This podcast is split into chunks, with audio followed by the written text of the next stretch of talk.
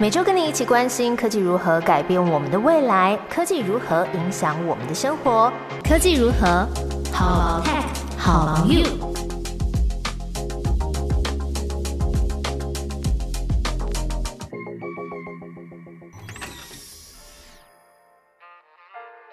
Hello，大家好，我是 Momo，在科技如何跟你分享科技新知，一起探讨生活中的科技大小事。这期要分享的是。可以跟外国人说台语喽。Meta 的执行长马克·祖克伯呢，最近在脸书 PO 了呃一个影片，是他跟公司里面的 AI 研究人员，他用英文还有台语，他们双向沟通的翻译，那就是要秀出他们 Meta 在训练 AI 可以及时的用语音翻译的能力。那这位研究人员呢，他是台艺的工程师，叫做陈鹏仁。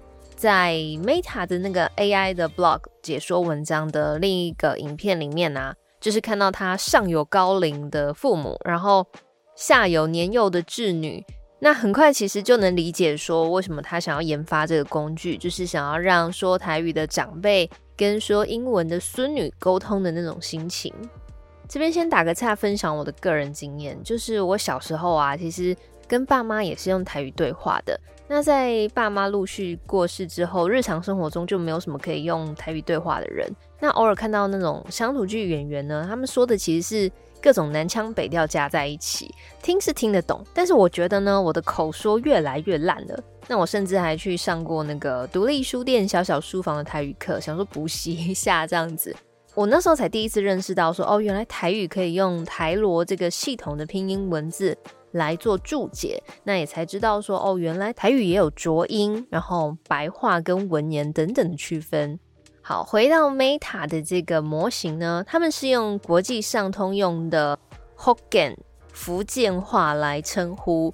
他们认为啊，这个语言就是没有一个标准的书写文字系统。可是呢，在台湾、中国还有新马等东南亚的国家，又超过五千万的人在使用。大部分的人用这个语言沟通，可是却没有文字能够统一，所以他们想要从这个语言出发来开发模型，应用到其他语言上，减低语言的门槛带来的沟通障碍。那我也点进这个 Meta 的 Hogan Translation 玩玩看，像是假爸呗、g e n a l i Tiki、安装这些呢，它都能蛮准确的翻译成英文。好，如果你有听不懂台语的话。刚刚我说的是吃饱了没？那今天天气怎样？那我接着呢就讲了一个俚语，叫做“细喊掏斑布，大喊掏看骨”。果然翻译就没有翻过来了。他说成 “stealing fox, stealing cows”。我放给你听哦，“stealing fox, stealing cows”。好，这个是它的英文翻译。那根据 Meta 表示呢，他们其实是利用中文来作为中间的语言。然后透过一些标签啊、人工翻译，然后再加上注解来训练。那因为呢，可以把英文翻成 Hokkien 为的人实在是太少了，他们也很难收集资料。所以在训练期间呢，Meta 也使用了来自台湾的资源，是 Taiwanese Across Taiwan 的闽南语语音的语料库，来建立一个可以用闽南语跟英语双向的这个语音翻译基准的资料集。来帮助提高准确率。那这个跨语言的语音翻译技术啊，不单单只是 Meta 运用在自家平台让所有的人聊天而已。如果说呢，能应用在就医上，真的是功德一件。那我刚好在这个 Tech News 的网站上面看到一个新闻，是说群创光电跟台南的郭综合医院他们合作，建立科技长照的这个示范场域。那其中他们有一个。搭载无线五 G 的 AI 口译系统的透明问诊柜台，他们提供了多国的语言翻译，而且呢，特别针对外籍看护开发了中印即时翻译系统，可以协助印尼籍的看护来了解用药资讯。哦，我觉得听起来就很实用。如果你有陪一些长辈啊，在医院里面住院过，你就会知道说，在医院里面照顾这些爷爷奶奶或是病人的。多半都是外籍义工。那有时候我看护理师啊、医师在解说病情跟用药指示的时候，是用英文来跟他们说明。然后呢，他们再切换成台语跟那个病患本人沟通。那有时候再用国语跟病患的家属来沟通。而且呢，就是这些外籍义工的台语啊，甚至都说的比台湾的护理师还要好。我真的很佩服他们的语言天分，可以这样子多声道的切换。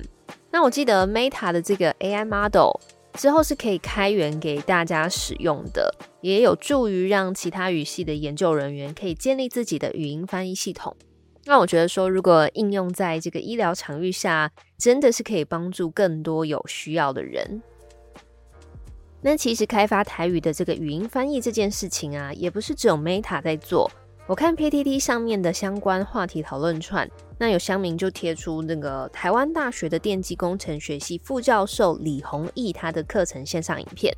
他在课堂上面啊，跟学生示范机器的学习。那他是收集了一千五百小时的台湾八点档乡土剧的声音，然后把字幕资料硬劝一发，就是先不管他们背景声音里面的音乐啊、音效，还有字幕是不是对齐发音等等，就直接把资料喂进去。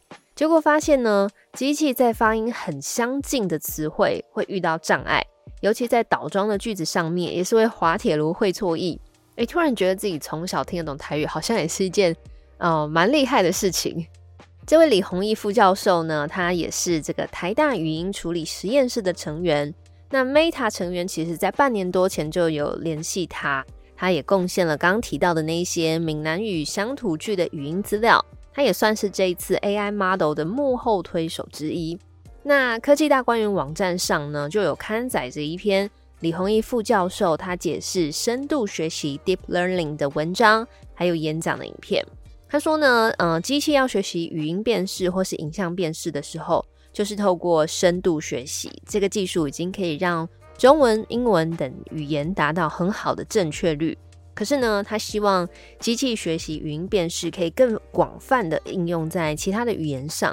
我想这个应该就是他呃也开始用台语来做研究跟示范的原因。那他使用的是生成式对抗网络的技术，这个名词听起来有点难。那白话一点呢，就是让机器。听一大堆的语音讯号，然后你喂它一大串一大堆的文字，那这些文字跟语音阅读都没有关系，也毫无关联啊。就像这个机器，它平常在听你讲话，然后我们也没有告诉他我们在讲什么，然后他自己又去看文章，他自己去想象这个语言，然后去学习，就有点像是小孩子在听大人说话一样。副教授的演讲笑点超多，有兴趣的人可以去听一下。那除了这个李宏毅副教授啊，目前也有越来越多的团队在开发这个闽南语的翻译相关的产品。像台湾呢，也有一家易传科技，他们有一个结合 Line 的 Trackbox 的账号，你只要输入台语的语音呢，它会先翻成台罗的拼音文字，然后再转译成中文可阅读通顺的文字。如果你有想要跟啊阿公阿妈或是其他的人对话的，你可以去加好友来试试看它准不准确。那么我猜下一个会支援台语的这个语音科技，应该八九不离十就是 Siri 了吧？